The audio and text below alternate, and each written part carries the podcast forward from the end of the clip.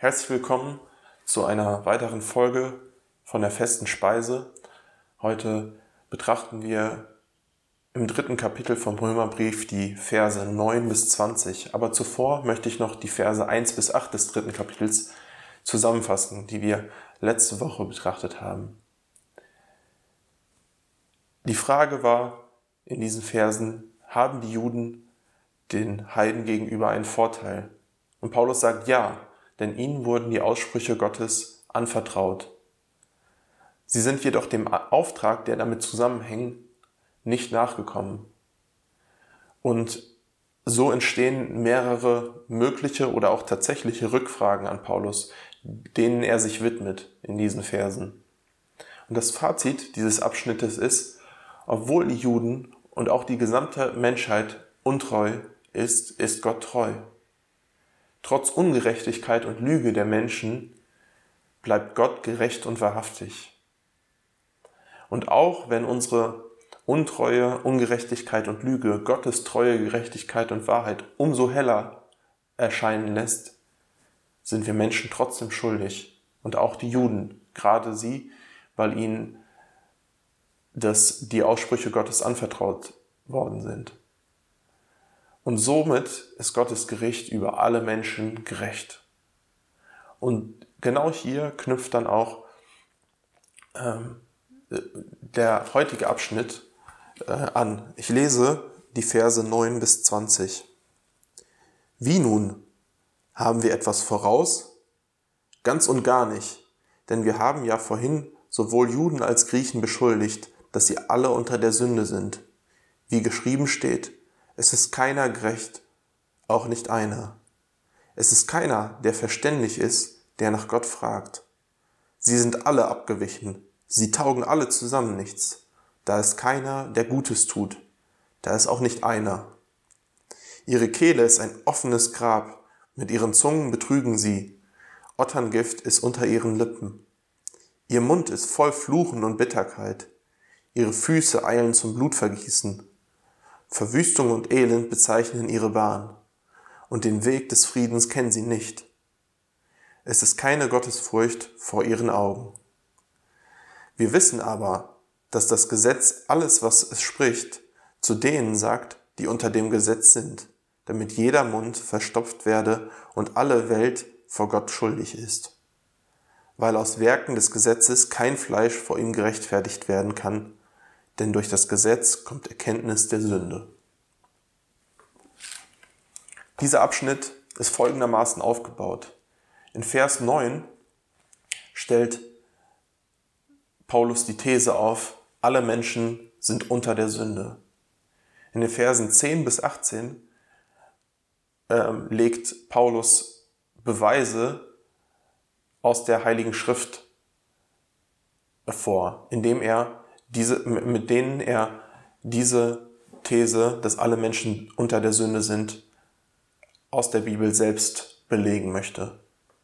Und in Vers 19 bis 20 zieht er dann ein Fazit und stellt die Stellung des Gesetzes dar. Und nun wollen wir diese Verse Vers für Vers betrachten. Wir beginnen mit Vers 9. Wie nun? Haben wir etwas voraus? Ganz und gar nicht. Denn wir haben ja vorhin sowohl Juden als auch Griechen beschuldigt, dass sie alle unter der Sünde sind. Dieser Vers ist folgendermaßen aufgeteilt. Er beginnt mit einer Doppelfrage, die sich aufeinander bezieht. Paulus gibt dann auf diese Frage eine direkte, klare Antwort und begründet diese Antwort auch. Und diese Begründung stellt dann die These dar, die in den folgenden Versen dann belegt werden soll. Die erste Frage lautet, wie nun? Oder in anderen Übersetzungen, zum Beispiel bei Luther heißt es, was sagen wir denn nun? Oder was folgt daraus? Und hier wird die Verbindung zum vorherigen Text angeknüpft. Die Frage ist, ja, dass Paulus im vorherigen Text gesagt hat, die Juden haben einen Vorzug. Also ihnen wurden die Aussprüche Gottes anvertraut. Und trotzdem gilt ihnen das Gericht Gottes. Also kommt die Frage auf, wie nun oder was folgt denn jetzt daraus? Und auf diese Frage folgt dann auch gleich die zweite Frage. Haben wir etwas voraus? Und das ist die gleiche Frage wie in Vers 1. Mit mir, mit wir sind hier immer noch die Juden gemeint. Und ich finde, die äh, neue Genfer Übersetzung drückt den Kern dieser Frage gut aus. Sind wir als Juden den anderen Menschen gegenüber im Vorteil oder sind wir es nicht? Das ist der Kern dieser Frage. Nachdem in Vers 2 ganz klar festgestellt und begründet wurde, dass die Juden einen Vorteil haben, wurde in den darauffolgenden Versen das deutlich, was auch schon im zweiten Kapitel ausgeführt wurde. Alle Menschen sind vor Gott schuldig geworden. Die Juden sind ihrem Auftrag, der mit ihrem Vorteil zusammenhängt, nicht nachgekommen. Und das verwirrt natürlich. Auf der einen Seite haben die Juden einen Vorzug und andererseits sind sie genauso wie alle anderen Menschen vor Gott schuldig. Und deshalb antwortet Paulus hier auch auf diese Doppelfrage ganz direkt, ganz und gar nicht. Die Juden haben ganz und gar nicht einen Vorteil den anderen Menschen gegenüber. Und das ist kein Widerspruch zum ersten Vers. Ihr Vorzug gilt nämlich nicht in jeder Hinsicht. Ja, die Juden haben einen Vorzug, dass ihnen die erst, als erstes die Aussprüche Gottes anvertraut wurden. Und was mit den Aussprüchen Gottes gemeint ist, habe ich im letzten äh, in der letzten Folge äh, beschrieben. Und sie haben auch noch andere Vorzüge, die in Kapitel 9 dann nochmal ähm, deutlich werden. Gott hat sich ihnen offenbart.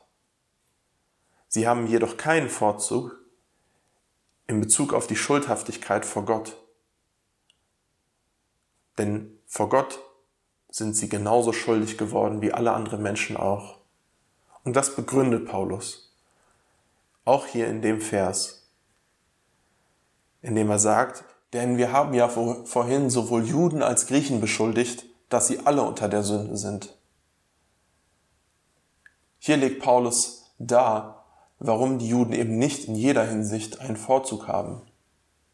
Nämlich weil sie unter der Sünde sind. Und damit wird die große Macht der Sünde ausgedrückt. Die Sünde herrscht quasi über den Menschen. Wenn man sich der Herrschaft Gottes entzogen hat, dann herrscht die Sünde über den Menschen. Luther skizziert es in seiner Schrift vom unfreien Willen so. Er beschreibt es, äh, er beschreibt den Menschen und seinen Willen mit einem Reittier, also einem Pferd zum Beispiel. Wenn Gott den Menschen ähm, lenkt und führt, also dann wird der Mensch von, von Gott richtig ähm, geleitet. Wenn jedoch der Teufel die Macht über den Menschen hat, dann reitet der Teufel den Menschen. Er, der Mensch wird dann von, vom Teufel beherrscht. Und diese Skizze setzt etwas entgegen. Und zwar, dass wir Menschen immer von etwas geleitet werden. Entweder von Gott, der uns liebevoll leiten und führen will zu dem, was gut ist, oder der Teufel bzw. die Sünde, die Macht über uns haben möchte, die, die uns versklaven möchte und die uns dazu führen möchte, dass wir von Gott absagen und nur noch egoistischen Trieben nachgehen. Und auch hier wird wie in dem Abschnitt zuvor deutlich, alle Menschen sind unter der Sünde.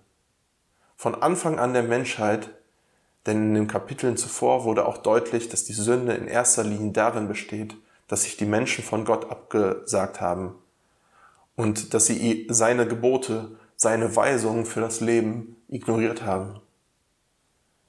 Dass sie nicht in einer Beziehung mit Gott leben, sich nicht von ihm leiten lassen sondern dass sie ja selbstbestimmt leben wollen, unabhängig Und das zeigt auch das Verständnis von Paulus, das er von der Sünde hat. Wenn er von Sünde spricht, geht es ihm nicht in erster Linie um schlechte Taten, wie Lügen, Stehlen, Fluchen, sondern vor allem um die fehlende Beziehung zu Gott, um die fehlende Anerkennung dessen, dass Gott Gott ist. Sünde ist für Paulus kein moralisches Vergehen, sondern ein gestörtes Beziehungsgeschehen, eine gestörte Beziehung von Geschöpf zum Schöpfer. Und schlechte Taten sind etwas, was aus dieser gestörten Beziehung folgt. Diese schlechten Taten sind quasi die Symptome einer Krankheit. Die Krankheit selbst ist jedoch eine Beziehungskrankheit zu unserem Schöpfer. Und von dieser Krankheit sind alle Menschen ohne Ausnahme befallen. Und da helfen auch nicht, wie jetzt in der Corona-Zeit, Hygiene- oder Abstandsmaßnahmen. Denn alle Menschen sind sowohl Juden als auch Griechen, sind Sklaven der Sünde.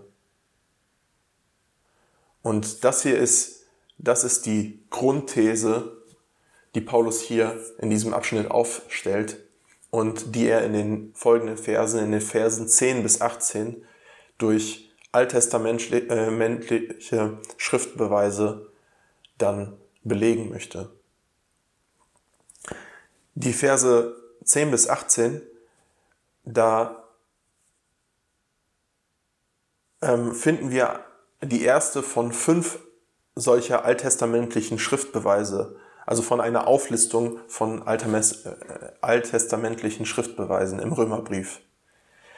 Und meist sind es keine wortwörtlichen Zitate, sondern manchmal etwas gekürzte Verse oder auch etwas abgewandelte Verse.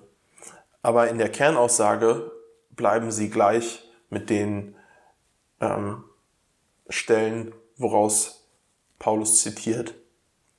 Was auch interessant ist, ist, dass Paulus hier nicht irgendwelche Sünden auflistet, sondern dass er Anklagen gegen den Menschen ausspricht.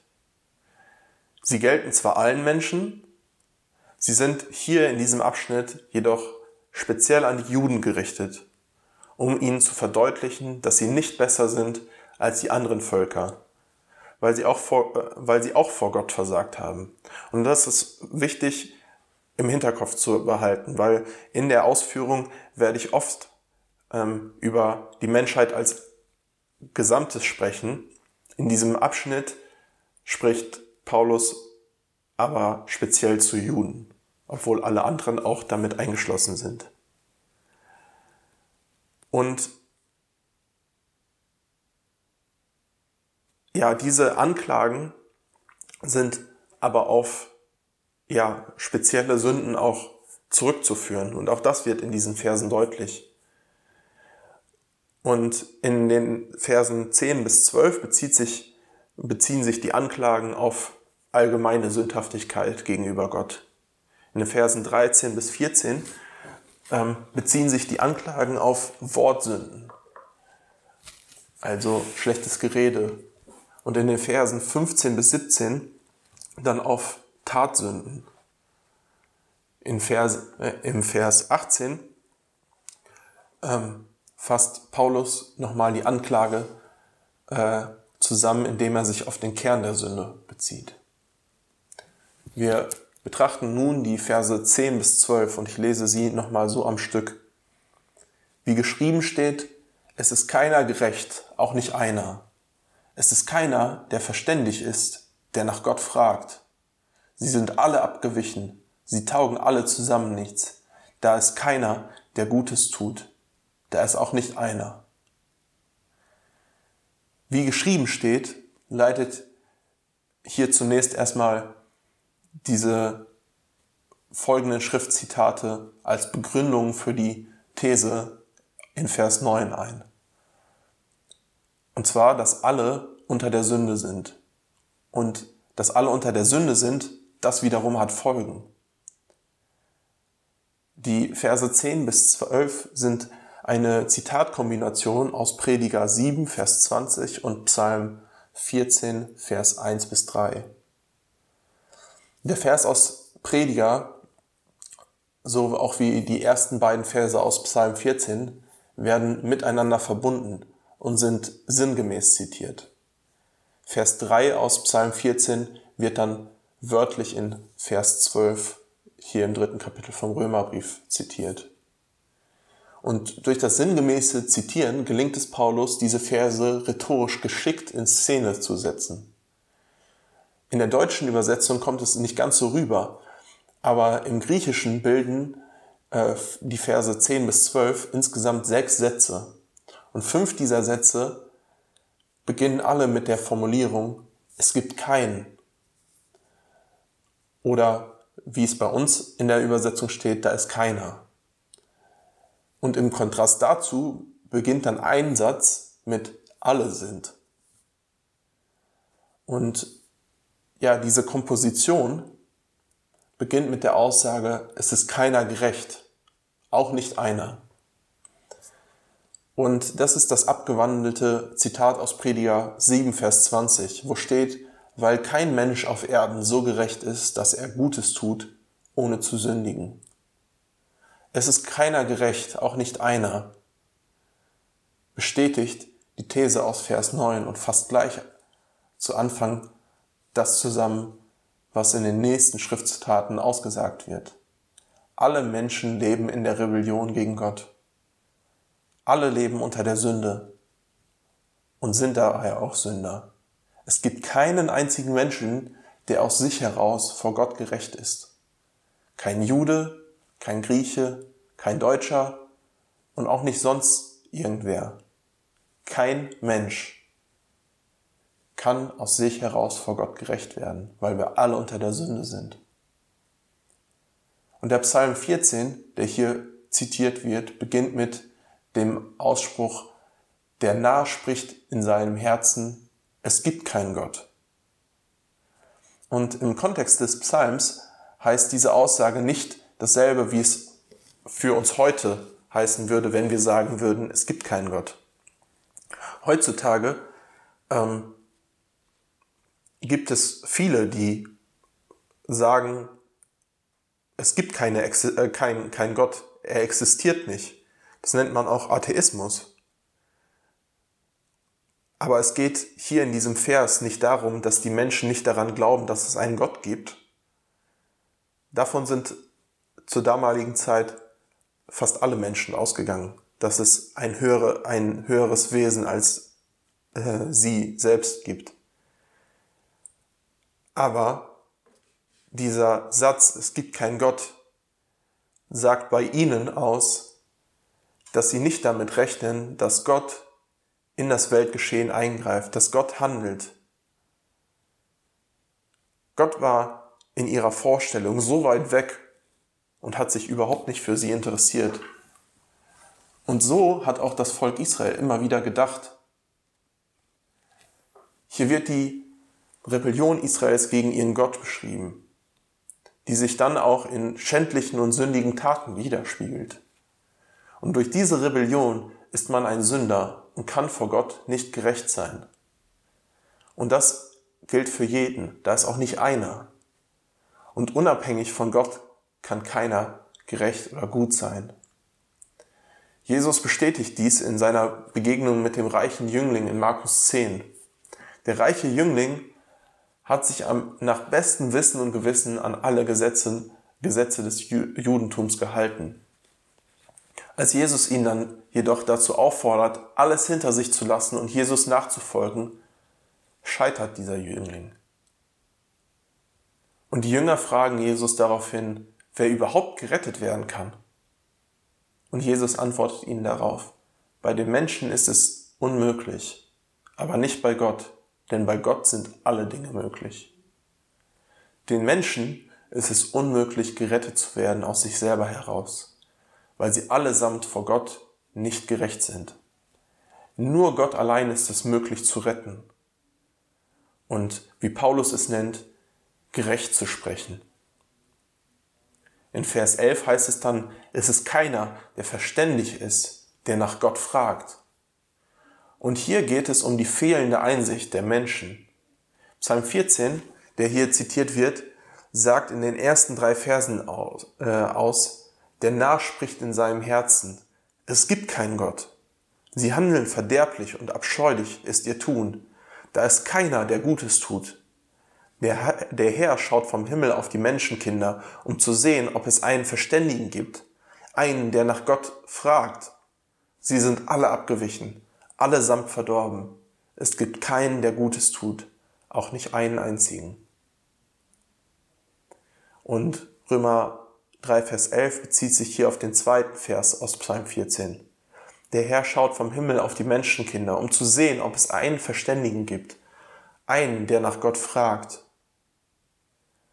Wo David in diesem Psalm Gott als Suchenden beschreibt, da wird deutlich, dass Gott ja wirklich danach sucht. Er möchte einen Menschen finden, der nach ihm fragt, der, na, der Verständnis, ein Verständnis für Gott ausdrückt und der ihn als Gott äh, anerkennt.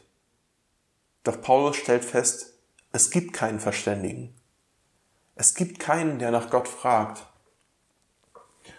Und in Römer 1, Vers 19 bis 22 hat Paulus ja schon von der Erkenntnis äh, Gottes in der Schöpfung gesprochen. Und diese, äh, diese, ja, diese Erkenntnis Gottes wurde vom Menschen abgewiesen, woraus folgte, dass sie unverständlich wurden und dass sie sich um sich selber gedreht haben, dass sie ihr Herz verstockt haben. Und hier schließt Paulus die Juden explizit mit ein. Es ist keiner, der sich, der sich ausschließlich an Gott orientiert und seine Lebensführung ihm anvertraut. Im Psalm 37, Vers 5 heißt es, Befiehl dem Herrn deine Wege und hoffe auf ihn. Er wird's wohl machen. Wer dies nicht tut, wer nicht nach, nach Gott in Bezug auf Lebensgestaltung und Orientierung fragt und darauf vertraut, dass Gott es gut mit einem meint, der ist unverständlich. Und auch dieses wird wieder durch die Begegnung von Jesus mit dem reichen Jüngling in Markus 10 veranschaulicht. Der Jüngling wollte Gott gefallen. Er hat sich an alle Gesetze gehalten. Er hat Gottes Rat jedoch nicht in allen Bereichen seines Lebens gesucht. Er hat sich, ja, buchstäblich an, an die Gesetze gehalten. Er wollte einfach eine Liste abarbeiten. Er hat aber nicht mit seinem ganzen Herzen nach Gott gefragt und gerade im Bereich seiner Finanzen und seines Wohlstandes wollte er selbst Verwalter sein. Das wollte er nicht Gott abgeben und Gott da ganz vertrauen, dass er es gut mit ihm meint. Und in diesem Bereich hat er Gott nicht gesucht. Und somit war auch er ein Unverständiger. Keiner ist vor Gott gerecht. Keiner verständig und keiner fragt nach Gott. Und deshalb heißt es in Vers 12, sie sind alle abgewichen. Sie taugen alle zusammen nichts. Da ist keiner, der Gutes tut. Da ist auch nicht einer. Ja, was für eine ernüchternde und traurige Zwischenbilanz. Paulus zitiert hier den Psalm 14, Vers 3 wörtlich. Und im Zusammenhang des Psalms wird deutlich, dass das Volk Israel sich von Gott abgewendet hat, dass sie abgewichen sind, und zwar alle. Sie sagen mit den Worten aus Vers 1, dass es keinen Gott gibt. Sie suchen Gott nicht, sondern sie ignorieren ihn und leben äh, ihr Leben nach eigenen Maßstäben, auf sich selbst bezogen. Sie haben sich vielleicht immer wieder an Gott gewandt, aber aus egoistischen Motiven, weil sie sich wieder selber in Schwierigkeiten gebracht haben und nun Gottes Hilfe äh, brauchten. Wenn es ihnen aber gut ging, haben sie sich wieder von Gott abgewandt. Und wir dürfen das alle hier in diesem Vers nicht mit unserer heut, heutigen individualistischen äh, Denkweise betrachten. Es ist damit nicht jeder Einzelne als Individuum gemeint. Es gab im Volk Israel immer wieder Menschen, die Gott gesucht haben, die an ihn geglaubt haben und die sich und ihr Leben auf ihn ausgerichtet haben. Das sind die Propheten, die besondere ähm, Aufgaben von Gott auch bekommen haben. Und äh, ja, auch die Stammesväter. Natürlich gab es immer wieder äh, Leute, die sich auf Gott ausgerichtet haben. Aber auch nicht in ihrem kompletten Leben. Auch sie haben gesündigt. Und hier wird deutlich, dass alle ähm, das Volk Israel als Kollektiv meint. Als Volk als solches. Und im Kontext des Römerbriefes ist ähm, ja nicht nur das Volk Israel äh, speziell gemeint, sondern auch die gesamte Menschheit, wie wir in den vorherigen Versen ähm, auch schon er äh, erkennen konnten. Der Mensch ist von Gott abgewichen und deshalb taugen sie alle zusammen nichts. Die Übersetzung mit deshalb taugen sie alle zusammen nichts ist hier noch sehr, sehr harmlos ausgedrückt. Luther übersetzt es mit, äh, mit allesamt verdorben. Und das kommt dem hebräischen Wort des Psalms schon näher. Denn das hebräische Wort kann auch mit ekelhaft, verfault oder verkommen äh, ausgedrückt werden. Abgewandt von Gott ist der Mensch einfach nur ekelhaft. Keiner ist brauchbar für den Weg mit Gott. Denn da ist keiner, der Gutes tut. Da ist auch nicht einer. Und deshalb kommt von dem Menschen auch nichts Gutes. Vor Gott hat nichts mehr Bestand und Wert, wenn es von denen kommt, die sich von ihm abgewandt haben. Und von ihm ist, und wenn sie von ihm nichts wissen wollen. Die Verse 13 und 14, da formuliert Paulus die Anklage über, ähm, über die universelle Sündhaftigkeit der Juden, die sich dann in sogenannten Wortsünden äußern. Die Bibel gibt uns eine große Auswahl an Versen und Abschnitten, die über die große Macht von Worten Auskunft geben.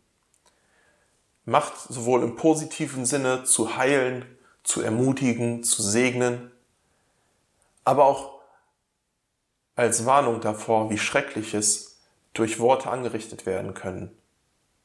Und hier heißt es in Vers 13 und 14, ihre Kehle ist ein offenes Grab, mit ihren äh, Zungen betrügen sie. Otterngift ist unter ihren Lippen, ihr Mund ist voll Fluchen und Bitterkeit. Diese Verse lassen sich in weitere drei Psalmzitate aufteilen. Und hier ist von vier Organen die Rede, die zum Sprechen benutzt werden. Es ist die Kehle, die Zunge, die Lippen und der Mund. Vers 13 sagt aus, ihre Kehle ist ein offenes Grab, mit ihren Zungen betrügen sie. Und das ist eine, ein Zitat aus Psalm 5, Vers 10b. Und in diesem Zitat geht es um die Kehle und die Zunge. Die Kehle ist wie ein offenes Grab, das in den Tod reißen will. Ein offenes Grab ähm, bietet einen direkten Kontakt mit dem Tod. Und im Judentum führt jede Berührung mit einem Toten zur sofortigen Verunreinigung. Und auch die Zunge möchte durch Betrug Schaden anrichten, den anderen zu Fall bringen und ihn erniedrigen.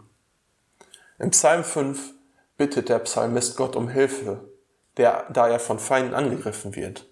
Und er wirft diesen Feinden Gott gegenüber vor, ihre Kehle ist ein offenes Grab, mit ihren Zungen betrügen sie. Und Paulus wendet diesen Vorwurf des Psalmleters nun auf das jüdische Volk an. Auch ihr Gerede führt zu Erniedrigung und zu Tod. Sie betrügen mit ihrer Zunge im Jakobusbrief Kapitel 3 geht es um den Missbrauch der Zunge Und da heißt es in Vers 8, die Zunge aber kann kein Mensch bezwingen, das unbändige Übel voll tödlichen Giftes. Auch hier im Römertext macht Paulus mit Gift weiter. Otterngift ist unter ihren Lippen. Und dieses Zitat aus Psalm 140, Vers 4b unterstreicht den Vorwurf der tödlichen Rede. Ja, die Worte des Volkes werden hier mit Schlangengift beschrieben. Und Schlangengift, das wissen wir alle, ist sehr schädlich und oft sogar tödlich. Und im biblischen Kontext wird die Schlange ganz selten als positives Beispiel verwendet. Es geht schon los in 1. Mose 3 beim Sündenfall, wo die Schlange den Menschen verleitet, vom Baum der Erkenntnis zu essen. Und in der Offenbarung wird Satan als alte Schlange bezeichnet. Jesus gebraucht die Schlange als Schimpfwort, wenn er die Pharisäer in Matthäus 23 als Schlangen und Otterngezücht beschimpft. Und in Matthäus 12, Vers 34 bezeichnet er sie als Schlangenbrut. Dort heißt es nämlich Schlangenbrut. Wie könnt ihr Gutes reden, da ihr böse seid? Denn wovon das Herz voll ist, davon redet der Mund. Und hierin können wir den Grund erkennen, warum Paulus in den zwei Versen auf die zerstörerische Macht von Worten eingeht. Da Worte das widerspiegeln, was in unserem Herzen ist. Und das ist auch eine gute Überleitung zum Vers 14, in dem äh, Psalm 10, Vers 7 zitiert wird. Äh, ihr Mund ist voll von Fluchen und Bitterkeit. Der Mund offenbart den wahren Charakter des Menschen. Über das Reden des Menschen kommt sein wahres Ich zum Vorschein. Dessen, was äh, der Mund, äh, was das Herz äh, voll ist, dessen ähm, sprudelt der Mund über. Und dem Volk Israel war es geboten, das Wort des Herrn in seinem Mund zu tragen. Lesen wir in 2. Mose 13, Vers 9. In dem Psalm können wir mehrfach die Bitte an Gott lesen, den Mund zu bewahren, dass, das, dass er das Gesetz des Herrn darin bleibe. Und dass der Mund des Gottesfürchtigen den Herrn alle Zeit lobe. Derjenige, der sich von Gott und dem Lob Gottes abgewendet hat, der wird jedoch nichts Gutes aus seinem Mund kommen lassen. Der wird dem Menschen mit seinen Worten schaden. Er flucht über sie mit seinem Mund und er ist voller Bitterkeit. Ein Fluch ist ein ausgesprochener Wunsch, dass jemand, äh, dass jemand anderem etwas Schädliches, Schädliches zustößt. Die Bitterkeit ist die Herzenseinstellung, die hinter so einem Fluch steht. Die Wut und der Hass gegenüber denjenigen, der äh, verflucht wird. Und dies drückt aus, dass äh, nicht nur schlecht über jemanden geredet wird, sondern dass man dem anderen auch tatsächlich Schaden äh, möchte. Man wünscht ihm diesen Schaden nicht nur, man wünscht ihm dieses Unheil nicht nur, sondern man möchte auch, dass es an ihm vollzogen wird. Und da sind wir auch schon im Kern von dem, was Paulus in den Versen 15 bis 17 beschreibt. Hier wird in gekürzter Weise ähm, Jesaja 59, Vers 7 bis 8 zitiert, wo es nämlich um die Taten geht, die aus der Sünde her hervorgehen. Da heißt es, ihre Füße eilen, um Blut zu vergießen. Verwüstung und Elend bezeichnen ihre Bahn und den Weg des Friedens kennen sie nicht. Die, die von Gott abgewichen sind, bleiben nicht nur dabei, den anderen zu verfluchen, ihm etwas Böses zu wünschen. Sie sind auch bereit, den Fluch zu vollstrecken. Ihre Füße eilen, um Blut zu vergießen. Wo es vorher um die Organe ging, die für das Reden verantwortlich sind, geht es jetzt um die Füße, die die Handlungsfähigkeit des Menschen beschreiben. Die Füße bringen einen Menschen zu jemanden hin. Die Füße bringen den Menschen zu seinem Opfer. Denn das Herz ist so voller Boshaftigkeit, dass der Mensch Blut vergießen möchte. Und der Mensch ist bereit zu verletzen und sogar zu töten. Und auch hier können wir wieder die Frage stellen, ist jeder Mensch, der vor Gott abgewichen ist, gleich ein Mörder? Oder zumindest ein potenzieller Mörder? Dass man andere verflucht oder schlecht über sie redet, ist ja die eine Sache. Ich denke mal, da können sich die wenigsten freisprechen. Wir alle haben schon mal ähm, über jemanden äh, geflucht, wahrscheinlich. Aber jemanden zu töten, das ist eine ganz andere Hausnummer. Ich hoffe, damit können sich nicht so viele Menschen identifizieren. Und doch hängt der Ausspruch und die Gedanken sehr, sehr stark mit der Tat zusammen. Jesus sagt in der Bergpredigt in Matthäus 5, Vers 21 bis 22, ihr, ihr wisst, dass zu den Vorfahren gesagt worden ist, du sollst keinen Mord begehen. Wer einen Mord begeht, soll vor Gericht gestellt werden. Ich aber sage euch, jeder, der auf seinen Bruder zornig ist, gehört vor Gericht. Wer zu seinem Bruder sagt, du Dummkopf, der gehört vor den Hohen Rat. Und wer zu ihm sagt, du Idiot, der gehört ins Feuer der Hölle. Jesus setzt hier den Maßstab dessen, was es heißt zu töten, sehr, sehr niedrig an. Wer kann schon von sich behaupten, noch nie zu jemandem Dummkopf oder Idiot gesagt äh, zu haben? Ich glaube, spätestens in einem Verkehrsstau werden auch die freundlichsten Menschen ausfällig und schimpfen auf andere. Die Bereitschaft, über jemanden zu fluchen, beinhaltet auch schon die Bereitschaft zu töten. Für Jesus und auch für Paulus hängt das eine mit dem anderen zusammen. Es geht, nämlich darum, jemand anderen etwas Böses zu wollen, ihn zu erniedrigen, ihm zu schaden, um seinen eigenen Vorteil daraus zu ziehen. Keiner möchte der Schwächste sein. Und deshalb müssen andere schwächer gemacht werden. Und das fängt schon bei Kindern an und zeigt sich in allen Bereichen unserer Gesellschaft und wahrscheinlich am deutlichsten in der Wirtschaft. Im Prinzip der Ellenbogengesellschaft. Und das betrifft auch hier Gottes Volk. Über das schon der Prophet Micha in Micha 7, Vers 2 geklagt hat. Die frommen Leute sind weg in diesem Land und die Gerechten sind nicht mehr unter den Leuten. Sie lauern alle auf Blut. Ein jeder jagt den anderen, dass er ihn fange. Und dieser Ausspruch hier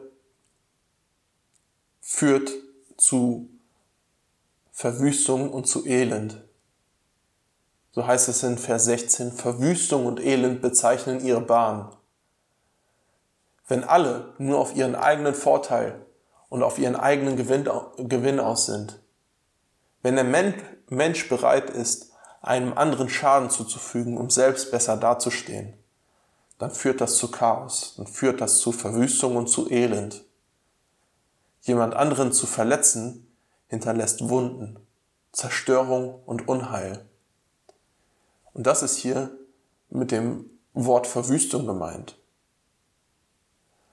Und der Mensch erlebt innerhalb dieser Verwüstung Elend, Not und Angst. Wenn wir in den Nachrichten Aufnahmen von Kriegsgebieten sehen, dann sieht man zum einen zerstörte Gebäude, Trümmern, Ruinen, brennende Autos. Alles ist verwüstet.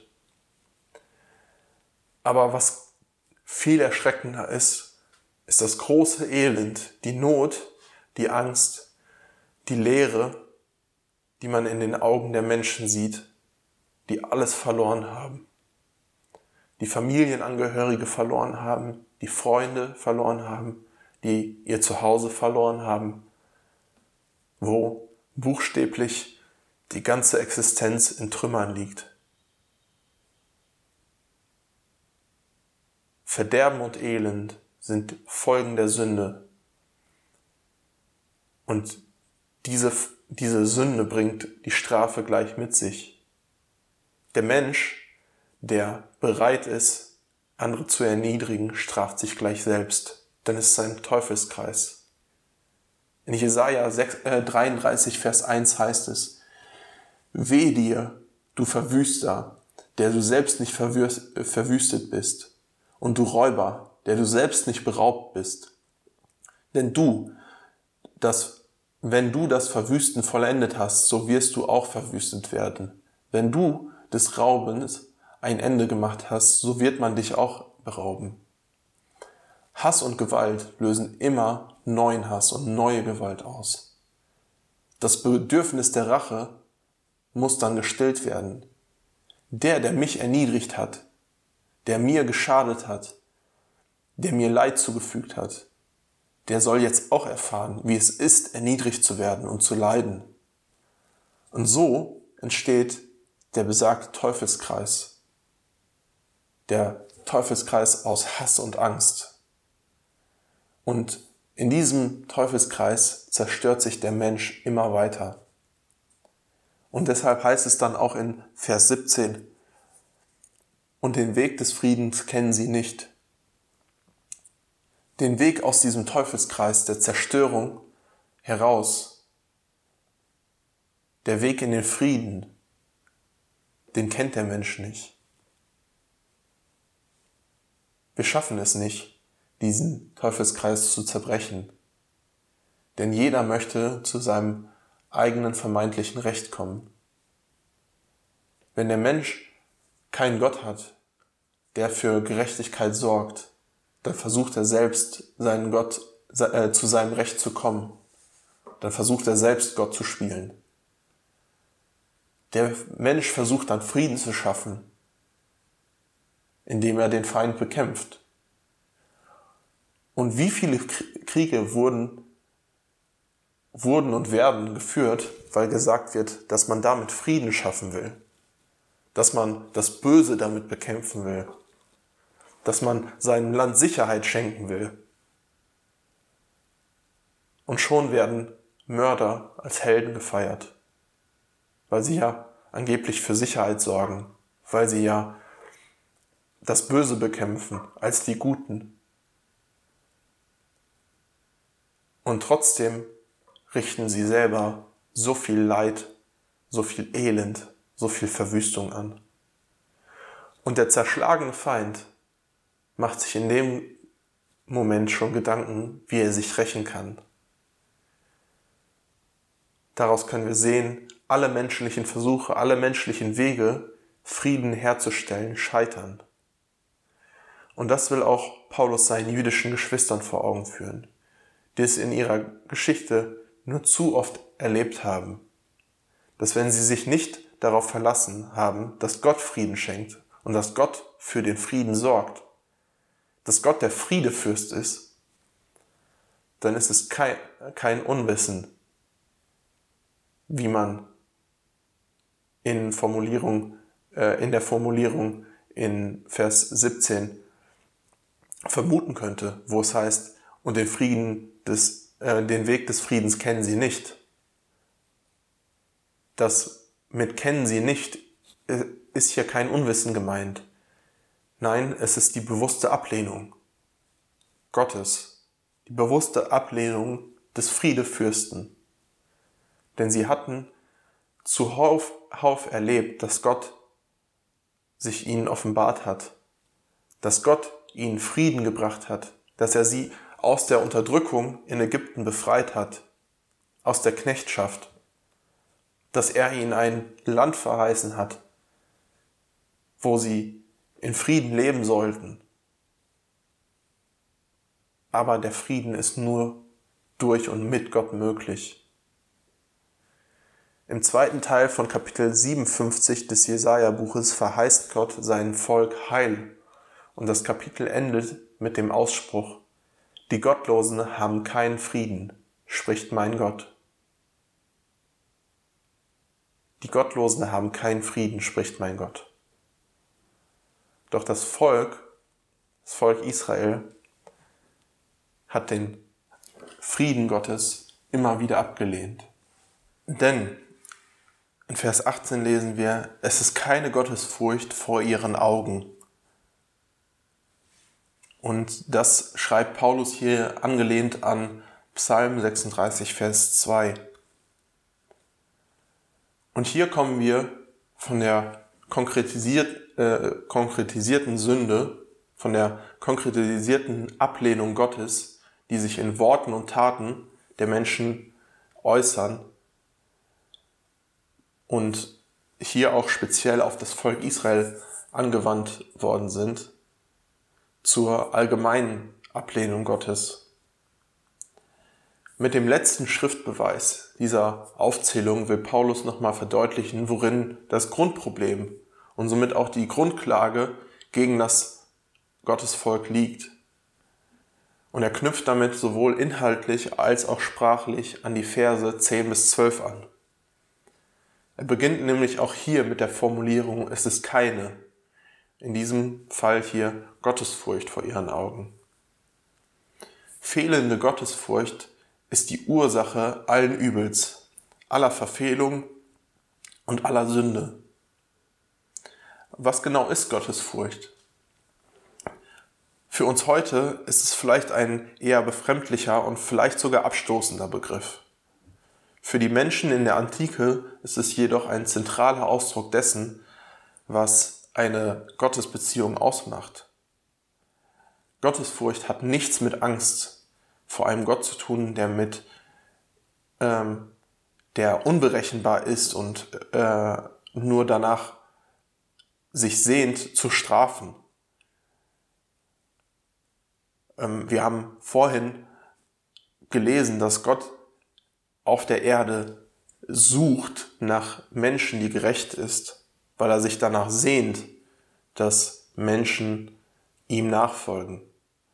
Doch leider ist dieser ähm, unberechne, unberechenbare, ähm, ja auf Strafe ausgehender äh, Gott ein Gottesbild, was über Jahrhunderte und zum Teil leider auch bis heute noch viel zu viel vermittelt wurde.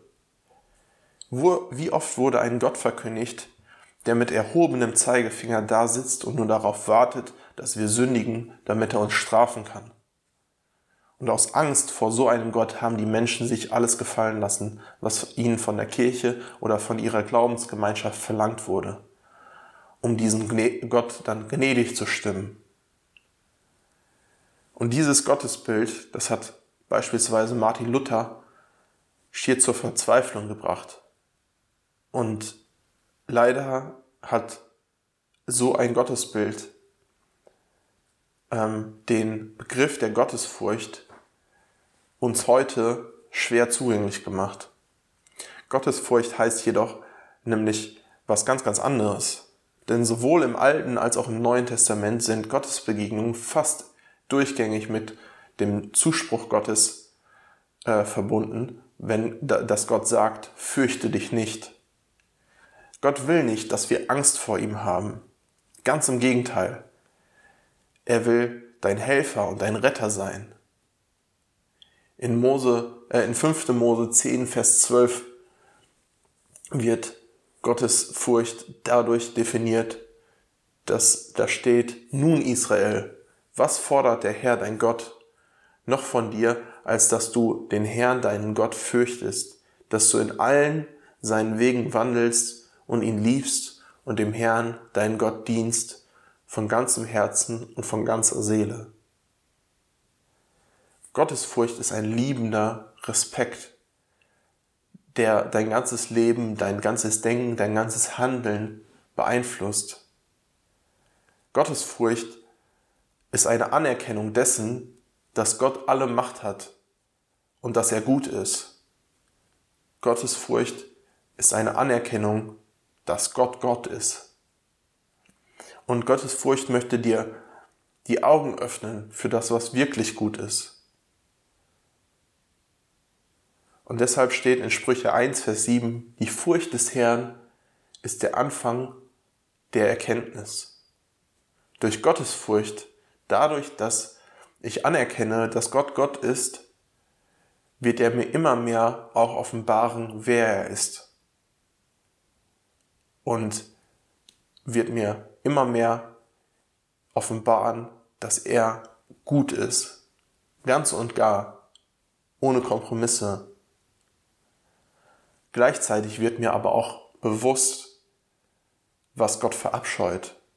Nämlich das, was schlecht ist, das, das was böse ist. Und das wird in Sprüche 8, Vers 13 ausgedrückt. Die Furcht des Herrn bedeutet, das Böse zu hassen, Stolz und Übermut, den Weg des Bösen und einen verkehrten Mund hasse ich. Alles das, was den Menschen und den Juden insbesondere in diesen Versen zuvor vorgehalten wurde, was böse ist, gilt es zu hassen. Das Böse zu hassen und Gott zu lieben, darin besteht Gottesfurcht. Und Paulus stellt in Bezug auf seine jüdischen Geschwister ernüchternd fest, es ist keine Gottesfurcht vor ihren Augen. Gott hat sich sein Volk so oft offenbart. Er hat ihnen verheißen, sie zu segnen, ihnen Frieden zu schenken. Und er hat es auch oft genug wahrgemacht. Das haben sie nicht nur einmal erlebt. Und trotzdem wollen sie immer wieder nach ihren eigenen Maßstäben leben.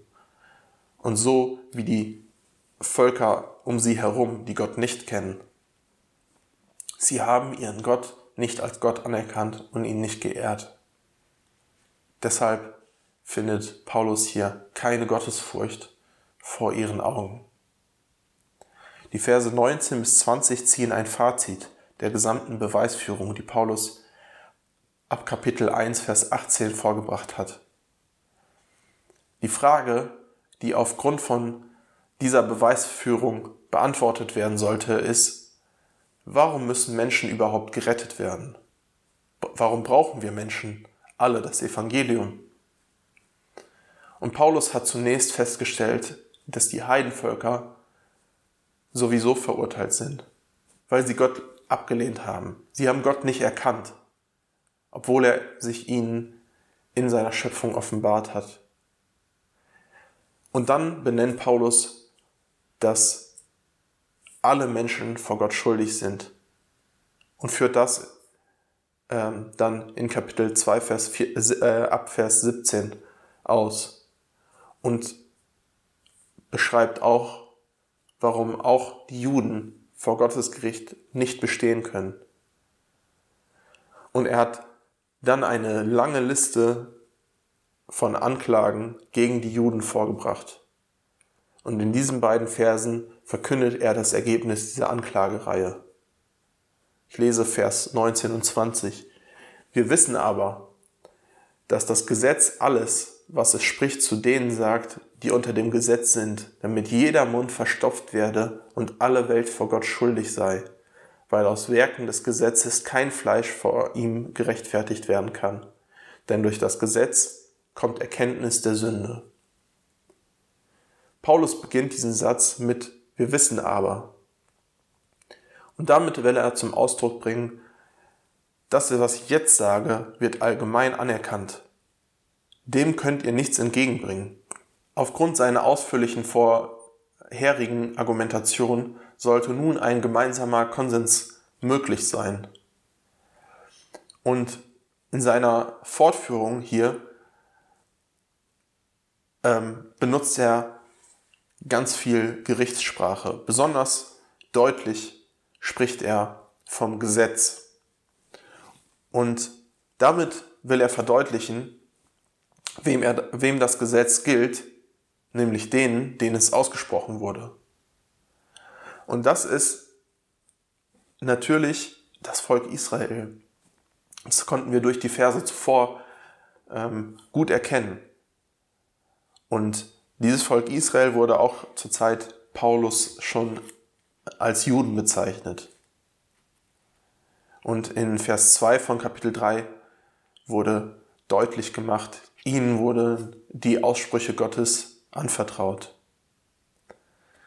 Und anhand der Schriftbeweise in Vers 10 bis 18 konnten wir erkennen, dass außer dem mosaischen Gesetz, also der Tora, auch die fünf Bücher, ähm, also die fünf Bücher Mose, auch die Propheten und die Weisheitsliteratur, also das ganze gesamte Alte Testament für Paulus zu den Aussprüchen Gottes gehören. Und die Juden leben unter dem Geltungsbereich des Gesetzes, denn ihnen wurden die Weisungen Gottes anvertraut. Denn nur die, die unter dem Gesetz sind, können auch nach dem Gesetz gerichtet werden, wie Paulus schon in, 2 Vers, äh, in Kapitel 2, Vers 12 äh, begründet hat. Und als nächstes begründet Paulus dann, warum er diese ausführliche Anklageschrift vorgelegt hat, nämlich damit jeder Mund verstopft werde und alle Welt vor Gott schuldig sei. Auch diese Formulierung stammt aus der Gerichtssprache. Paulus setzt äh, nun nämlich allen Einwänden und allen Ausreden, warum die Juden doch ähm, vielleicht vor Gottes Gericht einen Vorteil haben sollte, sollten, ein Ende. In der Antike galt es als Geständnis, wenn ein Angeklagter vor Gericht nichts mehr zu seiner Verteidigung hervorzubringen hatte. Als Zeichen dafür hielt er sich dann die Hand vor den Mund oder schwieg einfach. Wenn der Angeklagte jedoch immer neue äh, Entschuldigungen äußerte und der Richter eigentlich schon wusste oder für den Richter schon klar war, der Angeklagte ist aber schuldig und das, was jetzt kommt, sind nur noch faule Ausreden, dann beauftragte der Richter dem Gerichtsdiener, dass er dem Angeklagten vor den Mund hauen sollte. Und das ist auch mit diesem Ausdruck den Mund gestopft. Ähm, das wird damit ausge, ausgedrückt, damit jeder äh, dem, der, damit jeder Mund gestopft werde und alle Welt vor Gott schuldig sei. Und auch Jesus hat diese Erfahrung gemacht, als er im Verhör vor Hannas und Kaiaphas ähm, war, dass ihm auf den Mund gehauen wurde. Das können wir in Johannes 18, Vers 22 nachlesen. Und auch Paulus selbst hat diese Erfahrung gemacht vor dem Hohen Rat, wie es in der Apostelgeschichte 23, Vers 2 steht. Und hier in Vers 19 heißt diese Formulierung, dass die Anklage aus Vers 9, dass alle Menschen vor Gott unter der Sünde sind ausführlich belegt wurde und nun klar ist, dass alle Welt vor Gott schuldig ist. Es gibt jetzt keine Ausreden mehr. Es gibt keine Entschuldigungen mehr. Es wurde ausführlich bewiesen, dass alle schuldig sind. Und so schließt Paulus mit Vers 20, weil aus Werken des Gesetzes kein Fleisch vor ihm gerechtfertigt werden kann, denn durch das Gesetz kommt Erkenntnis der Sünde. Die Werke des Gesetzes können weder die, die darunter sind, also die Juden, noch sonst irgendjemand rechtfertigen. Durch Werke kann kein Mensch vor Gott bestehen, denn der ganze Mensch, sein Reden, sein Handeln stehen in der Ablehnung Gott gegenüber. Und genau das wurde in der Reformation so deutlich, dass ähm, wir nur durch Gnade gerechtfertigt werden können, nicht durch eigene Werke. Und selbst wenn der Mensch und im Speziellen der Jude versucht, alle Gesetze zu halten, was an sich ja gut ist, wird er scheitern. In Kapitel 2, Vers 13 haben wir gelesen, denn vor Gott sind nicht die gerecht, welche das Gesetz hören, sondern die, welche das Gesetz befolgen, sollen gerechtfertigt werden. Und hier könnte man meinen, dass es ein Widerspruch ist zu dem Resümee, was Paulus hier in Vers 20 zieht. Aber das können wir hier entschlossen ablehnen. Denn das Gesetz ist absolut gut und von Gott gegeben. Es zeigt auf, wie Gott sich gelingendes Leben und Heiligkeit vorstellt. Aber dadurch, dass wir Menschen durch und durch in dieser Rebellion gegen Gott leben und sind, dadurch, dass wir uns von ihm abgewendet haben, können wir das Gesetz einfach nicht einhalten. Und somit können auch die Werke des Gesetzes nicht, äh, nicht rechtfertigen, weil der Mensch einfach nicht in der Lage ist, sie einzuhalten. Und weil der Kern des Menschen, der, das Herz des Menschen immer noch böse ist. Jetzt kann man aber fragen, wozu ist das Gesetz dann, denn dann gut? Und Paulus sagt hier, zur Erkenntnis der Sünde. Dadurch, dass sich alle Menschen, auch die Juden, eingestehen müssen, wir schaffen es nicht, uns, aus Gott, äh, uns an Gottes Weisungen, an seine Gebote, an seine Gesetze zu halten, können sie erkennen, ich bin ein Sünder. Und auch der Jude muss sich hier eingestehen, ich schaffe es nicht, durch das Gesetz vor Gott gerecht zu werden. Ich kann durch eigene Werke keine Gemeinschaft mit Gott erwirken, denn ich bin ein Sünder und Gott ist heilig. Ich bin ein Sünder wie alle anderen auch. Und auch ich brauche Gnade. Ich brauche Vergebung. Und das ist die Einsicht, ähm, die hier kommen soll. Dass es einen anderen Weg geben muss, der uns rettet, der sowohl Heiden als auch Juden rettet. Es muss einen anderen Weg geben als die buchstäbliche Einhaltung des Gesetzes. Und wie dieser Weg aussieht, beschreibt Paulus dann in den folgenden, äh, im folgenden, in den folgenden Kapiteln. Und welchen Stellenwert das Gesetz dann hat, führt Paulus dann auch in Kapitel 7 nochmal genauer aus. Ich möchte zum Abschluss dieser Bibelarbeit nochmal ein kurzes Fazit ziehen.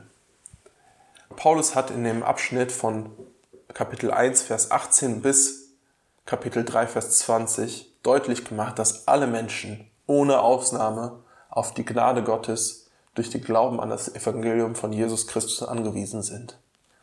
Denn alle sind Sünder, alle sind von Gott abgeirrt und alle haben ein böses Herz. Die Heiden haben sich ihre eigenen Götter gemacht und haben den äh, Gott der Schöpfung ignoriert, der sich darin offenbart hat. Und auch die Juden, denen Gott sich in, den, in seinen Aussprüchen, in seinen Verheißungen offenbart hat, haben ihn abgelehnt und haben sich darauf verlassen, dass sie seine Weisungen formal eingehalten haben und dass sie zu dem auserwählten Volk gehören. Und diese breite Darbietung der menschlichen Rebellion soll zur Einsicht führen, dass kein Mensch von sich aus ein gerechtes, ein gerechtes äh, Verhältnis, eine gesunde und heilsame Beziehung mit Gott haben kann. Gottes Gnade ist der einzige Weg, der in den folgenden Kapiteln aufgezeigt wird und der jedem Menschen gilt. Denn die Rettung ist nur durch Glauben in die Gnade Gottes, seine Gerechtigkeit und seine rettende Kraft möglich. Amen.